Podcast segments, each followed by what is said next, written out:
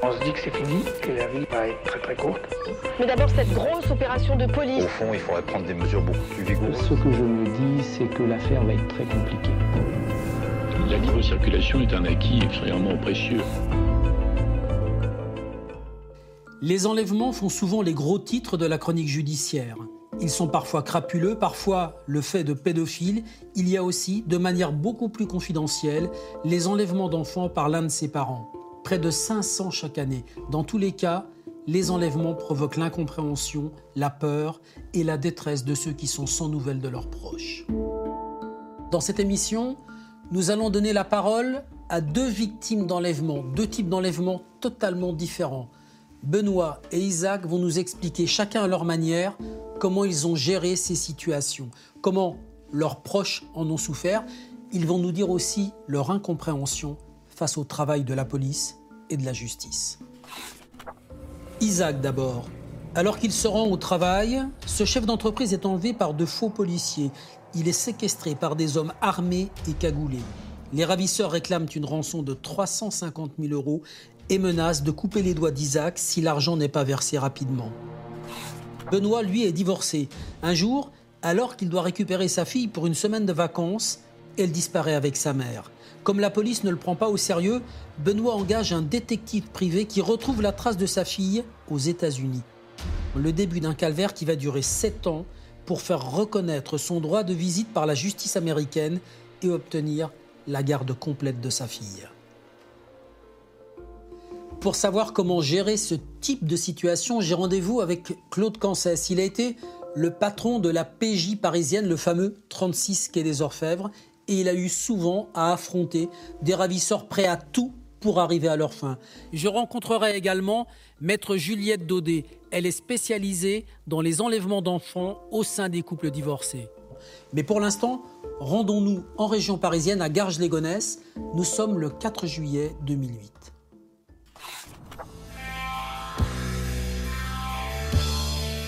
Ce matin-là, Isaac, patron d'une entreprise de travaux publics, part de chez lui pour se rendre au travail.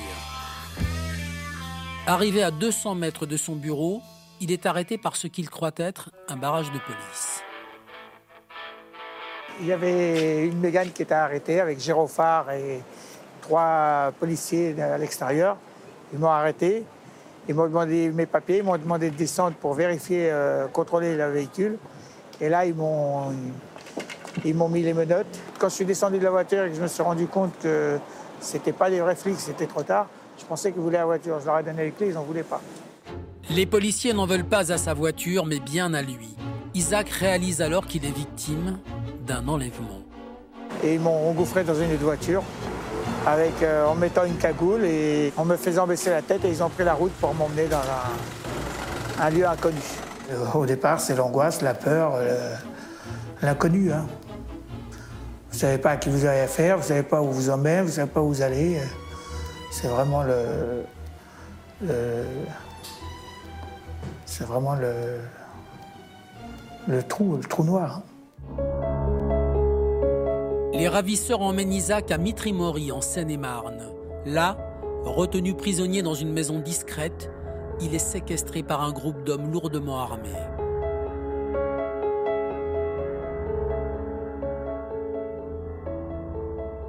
Ils se sont habillés en, guerriers avec des kalachnikovs, avec euh, cagoules noires, avec euh, combinaisons noires, gants noirs et tout. Et après, quand ils, étaient tous habillés, ils m'ont enlevé la cagoule. Quand on voit la, façon dont, ces gens sont armés, on n'en revient pas. On se dit, c'est pas possible. Le chef d'entreprise comprend alors qu'il est entre les mains d'un commando d'hommes résolus et prêts à tout. Tenu en joue sous la menace des armes, Isaac s'imagine alors les pires scénarios. Je me suis dit, c'est fini, ils vont, pas, ils vont jamais me laisser repartir. Ils me laisseront jamais repartir. Première pensée, ben, on se dit que c'est fini, que la vie euh, va- va être très très courte. À cet instant, Isaac ne pense qu'à une chose sa famille, sa femme, ses quatre enfants. Vous pensez à votre famille en disant que moi je suis stressé, mais si moi je suis stressé comme ça, ma femme, mes enfants, ça, va être à puissance euh, 10, puissance 100. Alors vous êtes encore, alors vous êtes inquiet pour vous, vous êtes inquiet pour votre famille, et, tout ça, ça, ça fait que travailler, ça travaille, ça travaille. De son côté, la femme d'Isaac apprend que son mari n'est pas arrivé à son travail ce matin-là. Elle a beau se renseigner, appeler ses amis, ses collègues, Isaac est introuvable.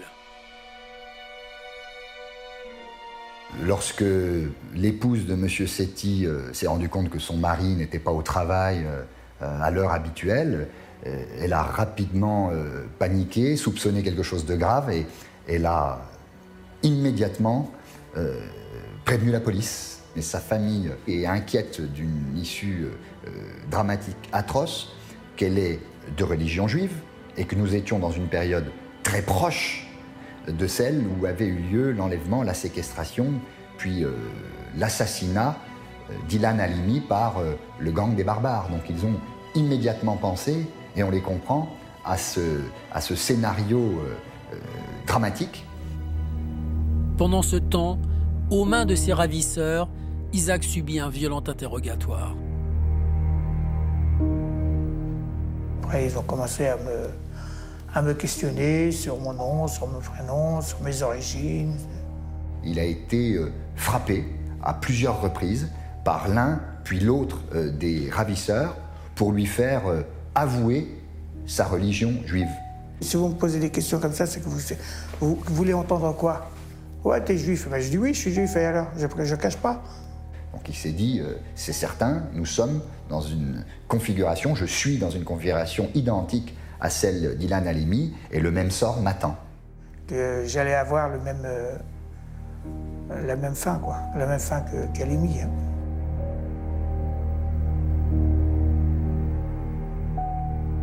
Pendant des heures, il est insulté, battu, torturé.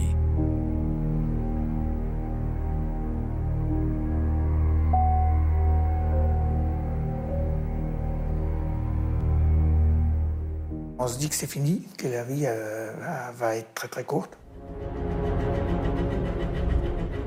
L'épouse d'Isaac, elle, a prévenu la police. Au bout de 48 heures, ses ravisseurs annoncent au chef d'entreprise qu'ils vont demander une rançon pour sa libération.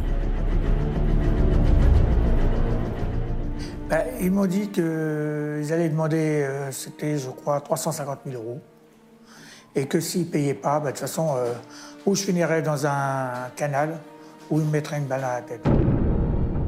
Les malfaiteurs sont déterminés. Ils ne le relâcheront pas vivant s'ils ne reçoivent pas la rançon. Monsieur Setti, euh, Isaac, n'étant euh, qu'une marchandise pour eux, qu'un, pas un humain, mais un paquet euh, qu'il s'agissait de, de livrer moyennant un prix, 350 000 euros, le prix de sa vie, le prix de sa liberté. Les kidnappeurs n'ont pas demandé ce montant au hasard. Ils savent que la famille d'Isaac peut payer cette somme sans passer par la banque et ne pas éveiller les soupçons de la police. Ils ont forcé Isaac à leur donner le numéro de téléphone de son frère et associé, Hazard. C'est à lui que les kidnappeurs réclament la rançon. Donc euh, les, ravisseurs étaient euh, en contact euh, avec Hazard Seti sur son téléphone portable pour exiger de lui et donc de la famille la remise d'une rançon de 350 000 euros en, petites coupures, etc. Et, les ravisseurs, parlant avec Azarsetti, euh, n'imaginaient évidemment pas que celui-ci leur parlait en réalité depuis euh, euh, les locaux de la police judiciaire, entouré de toute une équipe aguerrie de policiers connaissant ce genre de situation et qui le, le guidait dans l'attitude à adopter euh, l'attitude psychologique, les mots à adopter envers euh, les ravisseurs. La police judiciaire de Versailles prend effectivement l'affaire très au sérieux. Objectif des policiers, d'abord libérer l'otage, c'est la priorité. Ensuite, tenter dans la mesure du possible d'identifier et d'interpeller les ravisseurs. Mais pour cela, il faut faire preuve de la plus extrême prudence, parce qu'on le sait, dans ce genre d'affaires, le moindre faux pas, le moindre dérapage peut mettre en danger la vie de l'otage. Ça fait maintenant trois jours qu'Isaac est aux mains de ses ravisseurs. Il est brisé, physiquement et moralement. On n'a plus notion de rien, quoi. on, est, là, on attend, on attend, on ne sait pas ce qu'on attend. Parce qu'on n'a ni espoir ni rien, parce qu'on se dit, bon, ça va être fini, euh, mais quand On ne sait pas, on attend. C'est comme, vous êtes en train d'attendre euh, leur, leur bon gré, savoir si, quand, à quel moment ils vont, euh, ils vont s'énerver, ils vont s'exciter, ils vont. euh, voilà. Donc vous êtes, euh, vous êtes bloqué, vous êtes là, vous êtes prostré. Dans cette maison où il est séquestré, Isaac perd peu à peu la notion du temps. Vous, vous avez des, des moments où vous êtes fatigué, vous allez vous assoupir un quart d'heure, 20 minutes, et, vous- vous- et tout de suite, vous avez le réflexe. Des fois, on, se- on se lève, on se dit euh, où je suis? Et des fois, vous avez l'impression que vous êtes un cauchemar, vous rêvez. Et euh, vous avez l'impression, on se dit, percez-moi je- je- que je me réveille, mais c'est pas un rêve, c'est la réalité. Cela fait maintenant cinq jours qu'Isaac a été kidnappé et un événement va venir encore assombrir ses conditions de détention. Hazar Seti euh, a, a exigé une preuve de vie. Alors les ravisseurs ont proposé euh, de lui remettre une vidéo. Cette vidéo représentait euh, Isaac Seti, la personne enlevée, séquestrée, euh, la représentait au visage tuméfié, l'air apeuré, s'exprimant à l'attention de sa famille. Et sur cette vidéo, assez dramatique, assez terrible, on le voit entouré, comme dans les plus mauvais films ou les films les plus noirs, montrant euh, une situation euh, euh, totalement inquiétante pour la famille. Et c'était le but. J'étais, j'avais, des, comment dirais-je, des, des bleus, des échymos. J'avais, j'étais complètement amaigri, j'étais complètement. Et en plus, bon, vous avez trois personnes derrière vous, qui un qui, un qui se présente avec la Kalachnikov, l'autre avec le pistolet silencieux sur la tempe, et l'autre avec un pistolet. euh. Vous n'avez pas du tout envie de rigoler dans ces cas-là. hein. Vous ne pensez pas du tout à vous marier. hein. Cela fait maintenant six jours qu'Isaac est aux mains de ses ravisseurs. Les discussions s'éternisent sur le versement de la rançon. Isaac craint pour sa vie. Il ne sait pas alors que si son frère fait entraîner les choses, c'est qu'il suit soigneusement une stratégie élaborée par la police. à l'occasion de dizaines de contacts téléphoniques, a donc euh, manœuvré, euh, épuisé, si je puis dire, psychologiquement euh, euh, les ravisseurs, comme dans les films, en temporisant, en indiquant qu'il lui fallait trois jours, quatre jours euh, pour réunir la somme, que c'était pas facile, que ça pouvait pas être immédiat, en gagnant, euh, en gagnant du temps pour permettre pendant ce temps-là euh, à la police euh, de tenter de localiser les cabines téléphoniques d'où appelaient les ravisseurs. S'ils ne payent pas, on va te flinguer, c'est horrible. C'est horrible parce qu'on on est complètement. On est seul, on est désemparé, on, est, on attend la, la mort et, et on n'a plus de notion de rien. L'un des ravisseurs, le plus excité, le plus violent d'entre eux, euh, commençant à, à- s'énerver commençant à se demander si, euh, vu la durée euh, prise pour euh, réunir les sommes, cette durée trop longue à son goût, commençant à se demander s'il n'y avait pas anguille sous roche, si la police n'était pas dans le coup, et Dieu sait s'il avait raison, puisqu'elle l'était dès le départ, commençant ce ravisseur très violent à, s'énerver, à paniquer de façon inquiétante, a fini par dire au téléphone à, à le frère, qu'il allait bientôt euh, commencer à envoyer des doigts, c'est-à-dire à couper des doigts euh, pour euh, mettre la pression un peu plus fortement. Je souhaite à personne de vivre ça, quoi. Même à mon père ennemi, quoi. C'est pas, c'est pas, c'est pas humain.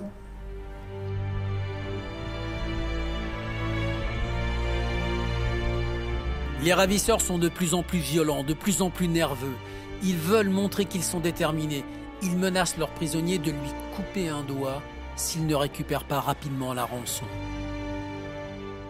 La seule raison qui m'a fait euh, franchement résister et tenir, c'est que je pensais à, mes- à ma femme, mes enfants, et je pensais vraiment que il fallait quand même que j'essaye. On ne sait jamais s'il y avait un espoir de, de quoi que ce soit. Et c'est ça qui m'a fait vraiment tenir. Les jours passent. Les négociations entre le frère d'Isaac et la police d'un côté et les ravisseurs de l'autre sont sans fin. Chaque fois, il y a eu un, des reports, euh, parce que des, des reports de rendez-vous. Et jusqu'au fameux samedi matin où, euh, où ils m'ont dit bon, allez, on y va. Ce jour-là, Isaac sort enfin de la pièce où il est séquestré depuis neuf jours. Le commando de ravisseurs a rendez-vous avec son frère pour la remise de la rançon. On est, on est arrivé, ils m'ont fait descendre, ils, ils parlaient avec euh, mon frère et tout. Et, ils étaient omnibulés parce qu'à euh, la fin, c'était, ils pensaient vraiment euh, que c'était leur argent. Ils disaient Donne-moi mon argent, donne-moi mon argent. Moi, je, je dis Donne-leur leur argent, qu'ils me foutent la paix. Et, ça a duré. Ça a duré quoi Ça a duré 5-6 minutes. Et pour moi, c'était une éternité, quoi. Et si l'opération tournait mal, si les choses dérapaient au dernier moment, Isaac ne sait pas que les policiers sont en embuscade. Évidemment, euh, le lieu du rendez-vous euh, euh, avait été enregistré par, euh, par la police, qui donc s'était euh, prépositionné sur les lieux. Je crois qu'il y avait quand même, euh, me semble-t-il, 78 policiers qui étaient sur l'affaire hein, depuis, depuis 8-9 jours, et euh, plusieurs dizaines sur les lieux de la remise de rançon. D'un coup, j'entends police. Alors là, et je, je, je suis tombé, je, je me suis jeté par terre. Les ravisseurs pensent avoir réussi leur coup. L'échange a bien eu lieu, mais au même moment, les policiers sortent de leur planque et se jettent sur eux. Et Isaac Setti a été libéré euh, sans y croire. Pour lui, c'était c'était un miracle. Je leur dois la vie. Je ne la remercierai jamais assez parce qu'ils ont fait un boulot extraordinaire. Et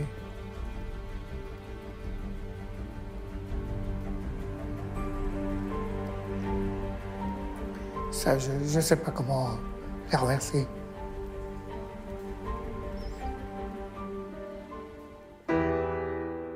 Isaac est très affaibli par sa séquestration. Les policiers l'emmènent à l'hôpital. Après quelques heures de repos, il peut enfin retrouver sa famille, sa femme et ses quatre enfants.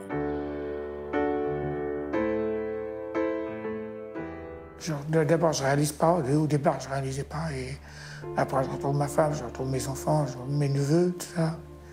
C'est- C'est. Un truc de. C'est une.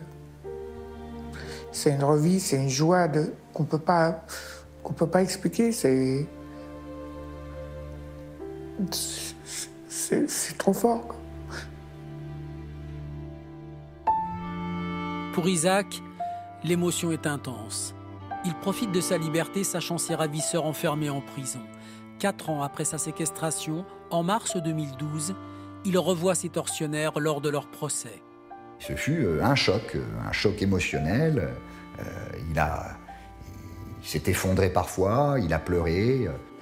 on, on les sentait pas trop repentis. hein. Ils ont. C'est c'est pas des choses C'est tout. Ils étaient pas bons, ils ont fait ça parce qu'ils ont fait ça. euh, Parce qu'ils considèrent que c'est leur métier, c'est tout. Pendant le procès, Isaac raconte tous les détails de sa séquestration. Ses ravisseurs, en revanche, restent vagues. Une frustration pour Isaac qui attendait beaucoup de leurs auditions.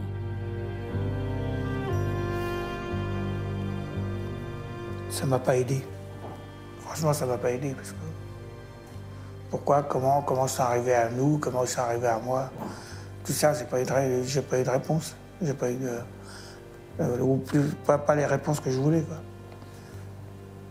Voilà.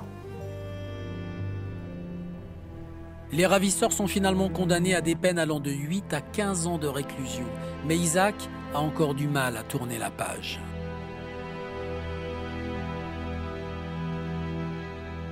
On a toujours cette crainte, on est toujours maintenant suspicieux quand, euh, quand je suis arrêté à un feu rouge, je regarde qui c'est qui est derrière moi. Quand quelqu'un passe, euh, je regarde qui. Avant, je faisais attention à rien, c'était quelconque. Aujourd'hui, euh, on, devient parano. On est complètement parano parce qu'on on surveille à droite, on surveille à gauche. quand on s'arrête euh, dans la circulation, on laisse de l'espace pour pouvoir se dégager s'il y a un problème. S'il y a un barrage de police, je suis pas sûr que je m'arrêterai aujourd'hui. Je sais pas. Depuis le drame qu'il a vécu, même si sa vie a repris, Isaac n'est plus le même homme. C'est franchement.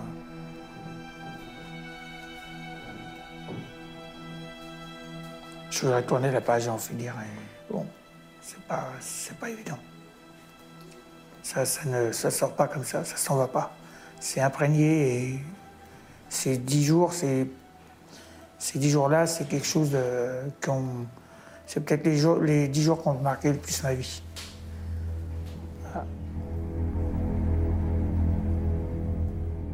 Claude Cancès, vous avez été le patron de la PJ parisienne du 36 quai des Orfèvres. Quelle est la première chose que vous faites quand ce genre d'affaire intervient? Lorsqu'on sommes saisis d'un enlèvement, la première chose, la plus importante, c'est de prendre la tâche de la famille et des amis, de l'environnement de la personne enlevée. C'est capital pour la suite de l'enquête. Est-ce qu'il y a une marche à suivre particulière pour les policiers? Alors, dès que nous sommes saisis d'un enlèvement avec demande de rançon, au Quai des Orfèvres, il y a deux services qui sont immédiatement euh, alertés, la criminelle et l'anti-gang. La criminelle qui va travailler sur l'aspect procédure, l'audition des témoins, les constatations, les auditions des témoins, et l'anti-gang qui va travailler sur le terrain, filature, euh, euh, surveillance, euh, travail de, terrain essentiellement. Et on attend les premiers messages des ravisseurs.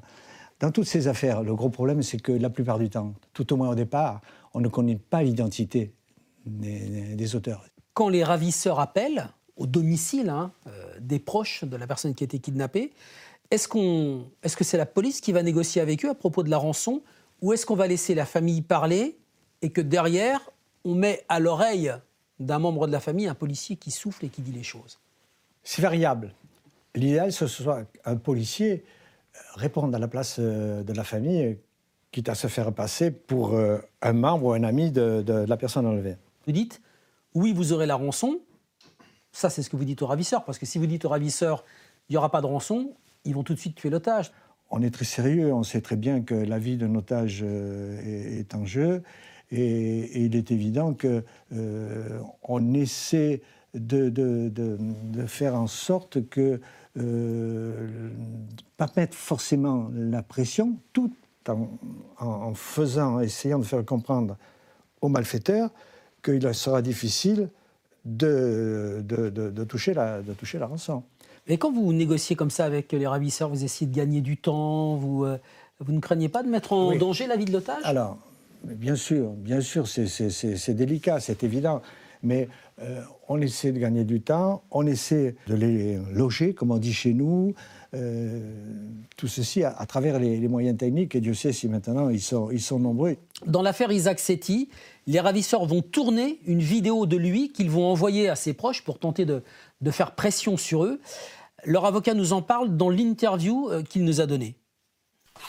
Cette vidéo représentait euh, Isaac Setti. On le voit entouré, euh, comme dans les films les plus noirs, montrant une situation totalement inquiétante pour la famille. Et c'était le but. Claude Cancès, une vidéo sur laquelle on voit Isaac Setti, qui a visiblement été tabassé. Euh, quel effet ça fait sur les familles, ça? Alors, d'abord, si on peut éviter de la montrer aux familles, c'est mieux. Mais si la vidéo arrive directement dans la famille, il est évident que euh, on doit. Le mal est fait. on doit normalement, comme je l'ai dit tout à l'heure, être présent depuis le début. Et vous savez, euh, au, fil des, au fil des jours, au fil des semaines, parfois au fil des mois, il y a des, des liens qui se tissent entre les policiers et, et la famille. Et ce climat de confiance fait que on rassure la famille en redisant ce qu'on a déjà dit, que les voyous veulent l'argent et que tant qu'ils n'ont pas l'argent, ils n'iront pas plus loin dans les menaces. Donc, ces familles, elles vous mettent la pression, encore plus. Oui. Comment vous réagissez? Qu'est-ce que vous faites? Bah, Écoutez, euh, on est patient. Aujourd'hui, dans une affaire d'enlèvement, Claude Cancès, de quoi la police dispose-t-elle que vous n'aviez pas à l'époque? Elle dispose de, des, fichiers centralisés. Et Puis l'informatique, on, a instantanément le, passé des gens.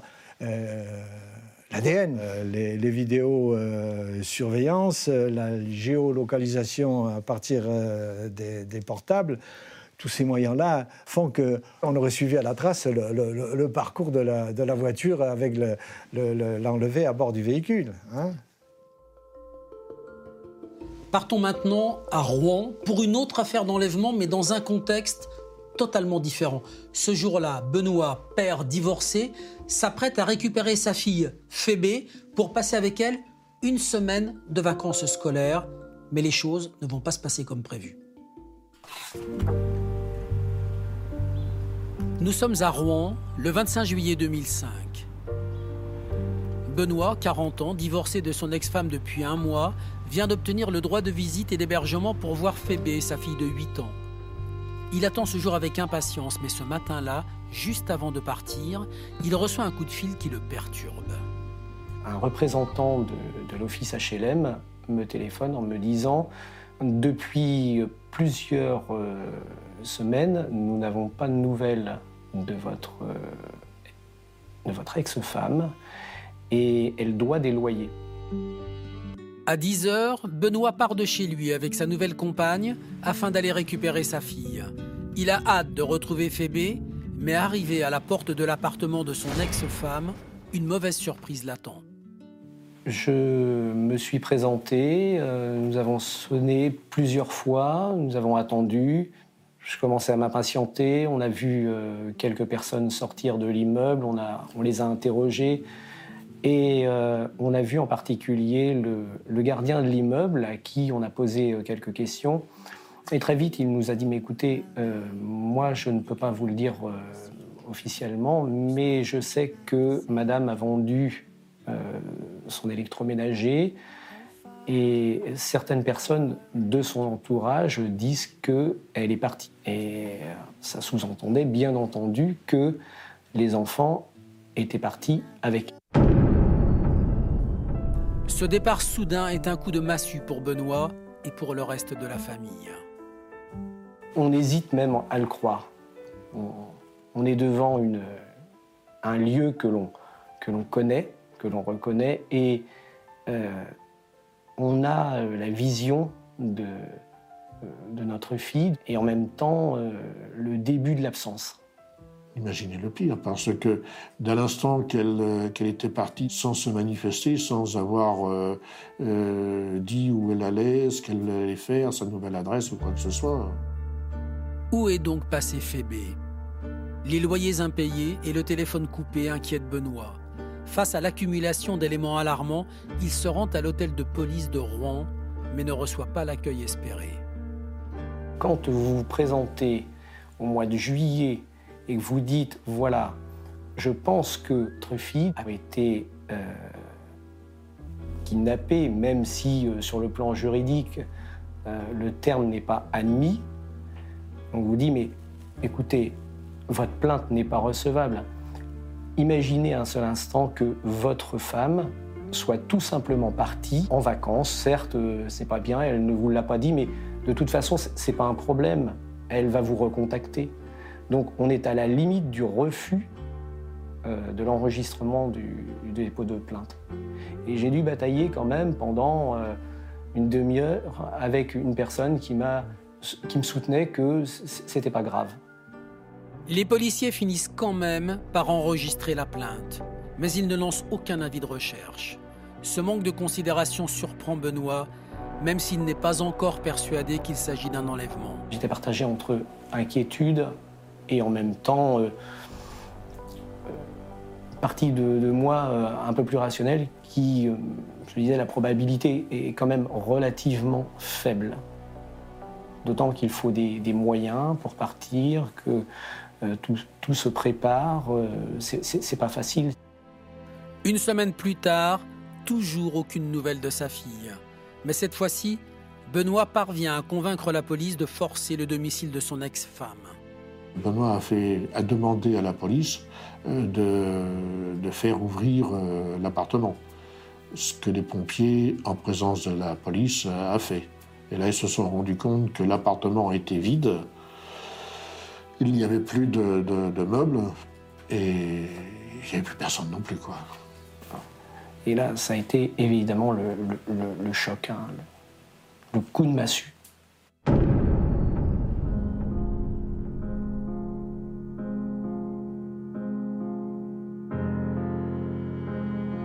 Pour Benoît, il n'y a plus aucun doute. Sa fille Phébé a bien été enlevée. Sa femme est partie sans laisser d'adresse. Il est totalement désemparé. Il y a euh, il y a une immense solitude qui, euh, qui nous envahit.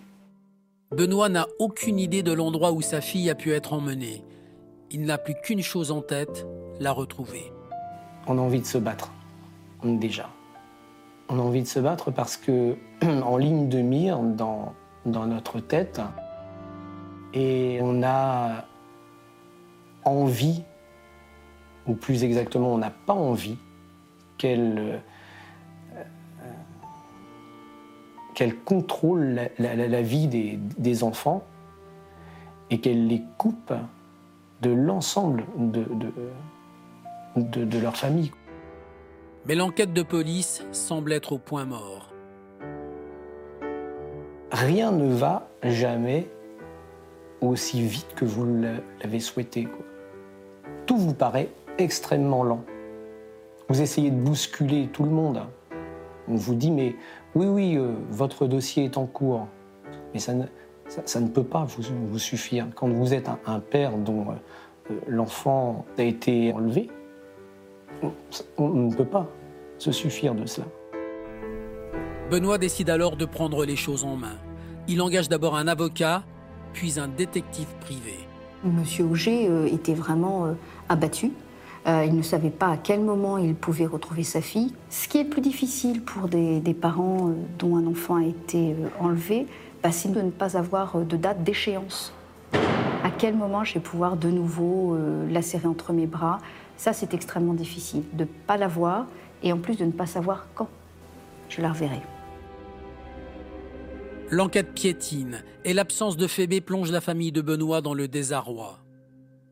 On était triste, on était, bah oui, on n'en verra jamais. Et puis voilà, euh, ces, jeunes années, euh, ces jeunes années, on, ne la verra plus. Euh, on ne va pas profiter de notre petite fille. Peut-être qu'un jour même on sera parti, on ne l'aura pas revue.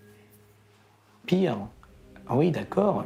Ils sont partis dans quelles conditions Avec qui Ils sont tombés sur qui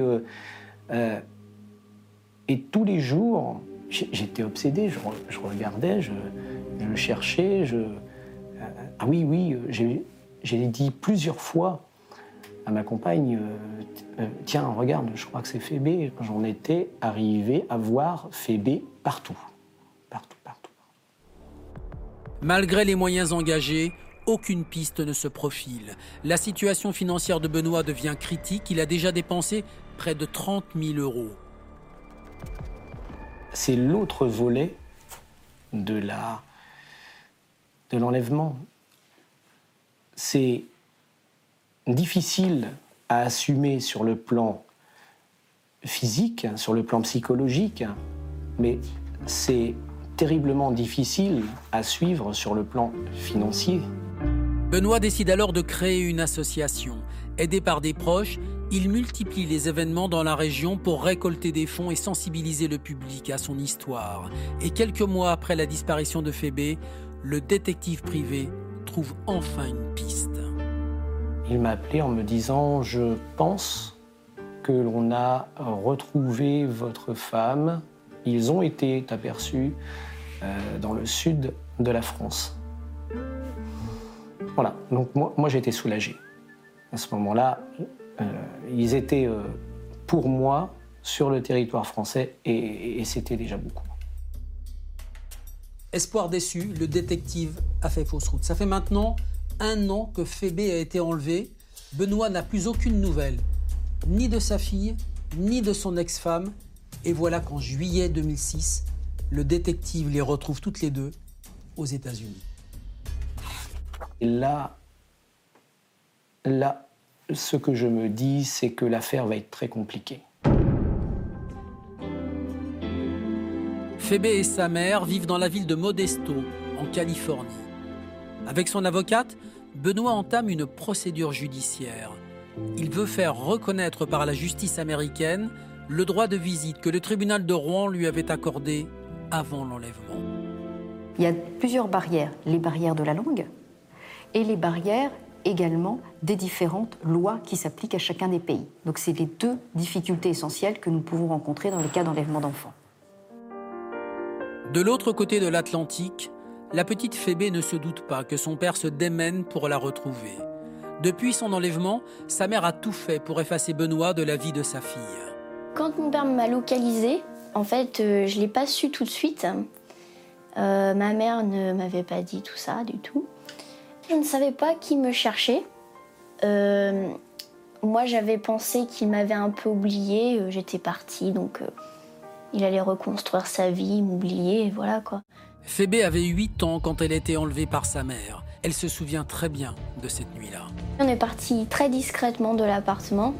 Euh, on avait le droit d'en parler à personne avant euh, le déménagement. Après, on a vendu tous nos, affaires, euh, sauf nos vêtements. Et on est parti au milieu de la nuit sans que personne le sache. Un voisin nous avait aidé à, à, porter tous nos cartons dans une voiture d'une copine à ma mère. Et on est parti à l'aéroport. Et puis, on a disparu comme ça. Assez vite, la justice américaine autorise Benoît à reprendre contact avec sa fille par téléphone. Mais pour Phébé, son père est déjà devenu un étranger. Les premiers coups de fil sont difficiles. C'est vrai que j'attendais beaucoup, mais j'ai été très surpris.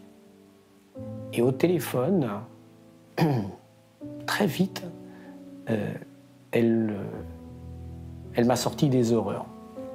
Mais euh, j'ai un autre père. Je ne, je ne veux plus euh, t'entendre. On m'avait dit que c'était un homme violent et que de toute façon, euh, il m'a jamais aimé et qu'il voulait pas de moi et que, euh, bah, en fait, il avait maltraité ma mère et que des choses horribles. Je n'avais pas le droit de l'appeler papa. J'avais le droit seulement de l'appeler par son prénom. Et euh, c'est tout. Sinon, euh, je me faisais punir. C'est peut-être encore plus difficile que l'enlèvement euh, par lui-même. Mais on a continué.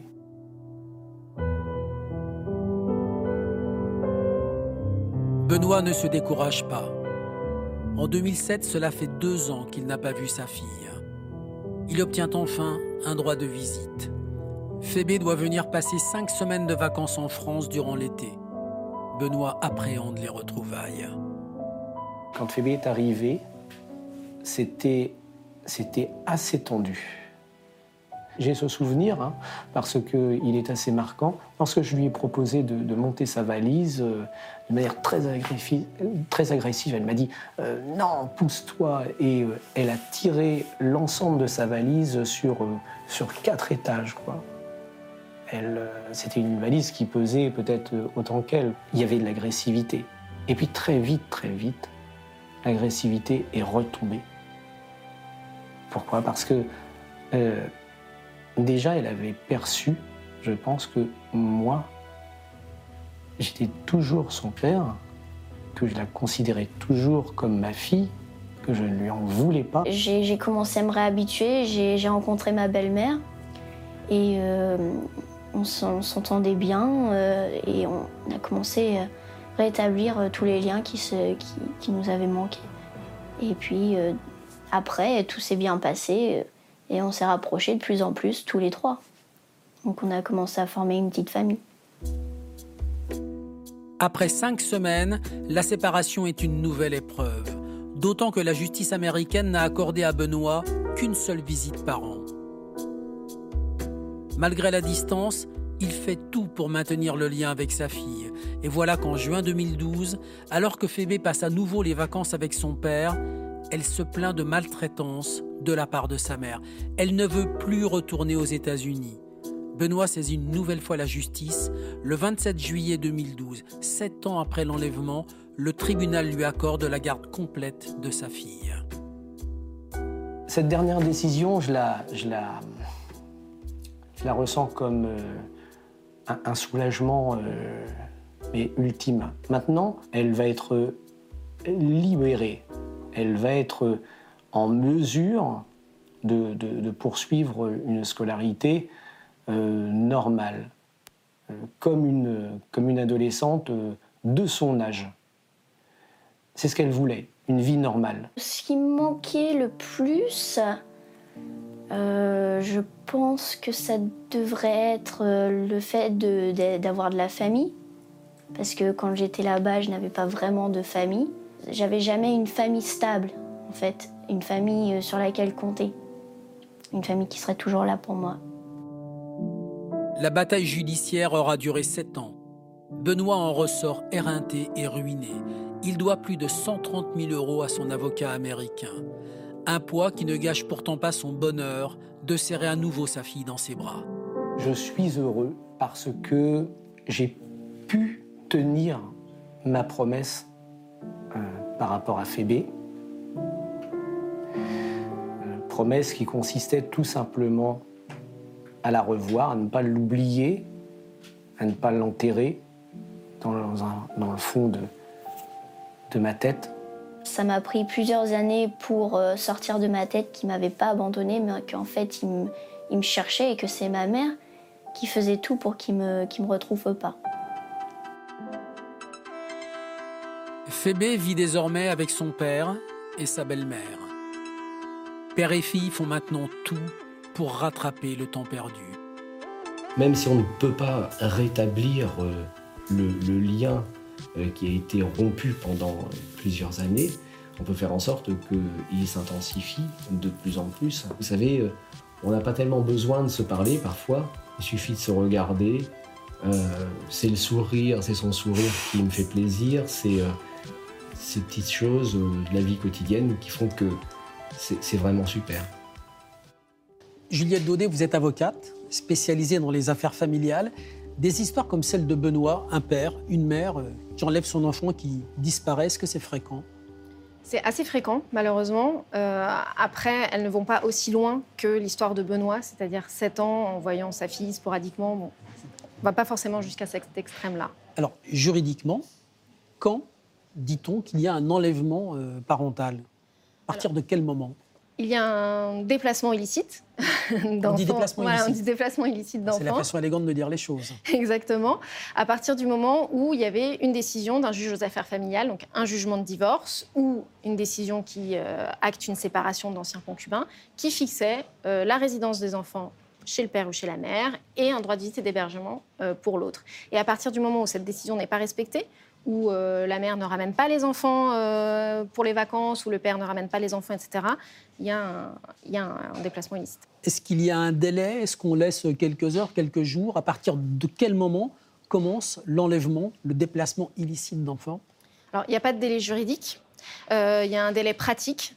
Dans le cas de Benoît, euh, le jour où il va récupérer sa fille pour partir en vacances avec elle, euh, elle n'est pas là. Donc, le délit de non-représentation d'enfant est caractérisé et il peut aller porter plainte. Il a le droit d'aller porter plainte.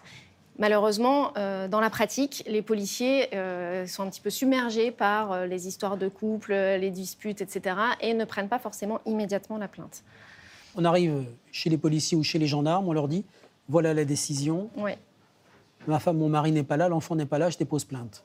Qu'est-ce qui se passe ensuite? Si ça fait une heure qu'il aurait dû le récupérer, les policiers vont dire bon, attendez un peu.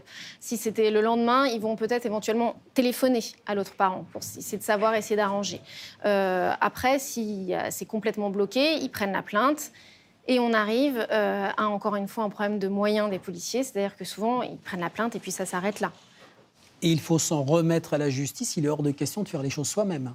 Et pendant ce temps-là, on ne voit pas son enfant qui grandit, ça peut durer des années. Exactement. Alors encore une fois, au bout d'un moment, on arrive quand même souvent à localiser l'enfant, ce qui encore une fois le cas de Benoît. Il a su qu'elle était aux États-Unis. Donc après, on peut passer à un niveau supérieur, c'est-à-dire contacter euh, soit le ministère de la Justice, soit le ministère des Affaires étrangères, pour qu'il y ait une espèce de négociation qui intervienne entre les États pour éventuellement euh, faire revenir l'enfant. Tout dépend du pays où est parti l'enfant.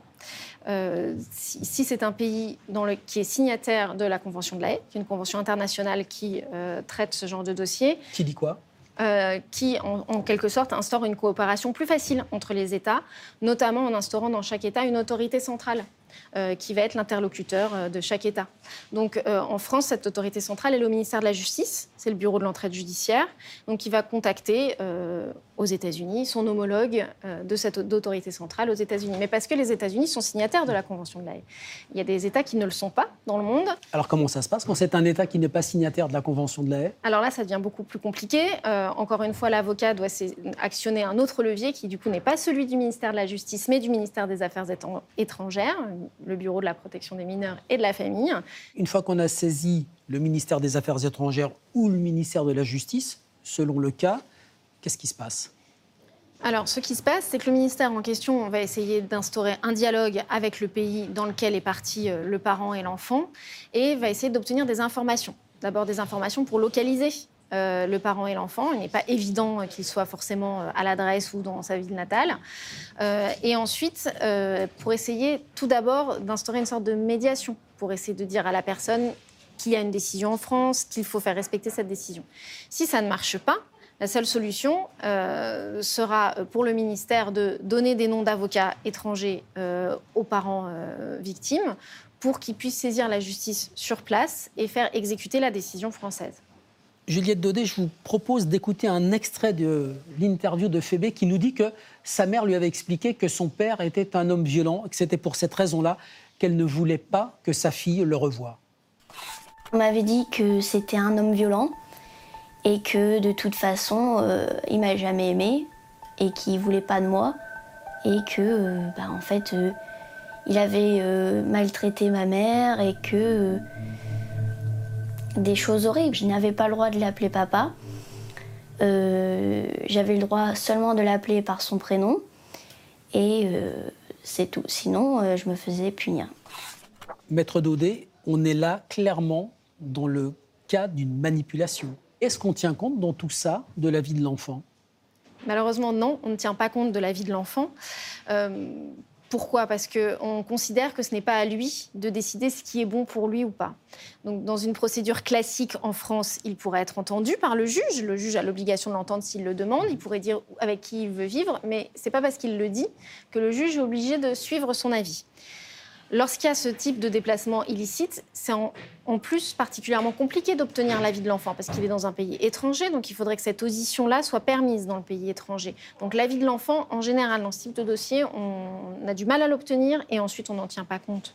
Donc quand il y a eu un enlèvement, sur quelle base va-t-on prendre ensuite la décision de confier l'enfant à l'un ou à l'autre des parents? Le juge français va prendre en considération les faits d'enlèvement eux-mêmes il va considérer que le parent qui a enlevé l'enfant, à l'encontre d'une décision de justice, donc à l'encontre de ce qui avait été décidé pour l'intérêt de son enfant, a commis en quelque sorte une faute, ou en tout cas a agi contrairement à l'intérêt de son enfant. C'est un délit. C'est un délit. C'est un délit. Et en plus, il a euh, considéré que son enfant était une chose et il a complètement renié l'autre parent, ce qui est euh, très mauvais pour l'enfant.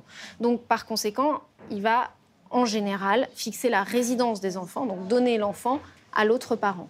C'est ainsi que ça va se régler. Ça veut dire qu'il faut bien réfléchir avant de prendre son enfant sous son bras et de disparaître avec. Ah oui, il faut vraiment bien réfléchir parce qu'effectivement, c'est à terme une solution qui n'est euh, pas tenable. C'est pas rendre service à l'enfant qui se trouve pris en otage du conflit de ses parents. Isaac et sa famille, tout comme Benoît et sa fille, ont vécu les heures terribles de l'enlèvement. Isaac a décidé de tout faire pour oublier. Benoît, lui, a créé une association, une association parce qu'il veut aider des pères de famille qui pourraient un jour se retrouver dans la même situation que lui. Je voudrais les remercier tous les deux d'avoir accepté de revivre pour nous et de nous raconter ces moments où leur vie a basculé.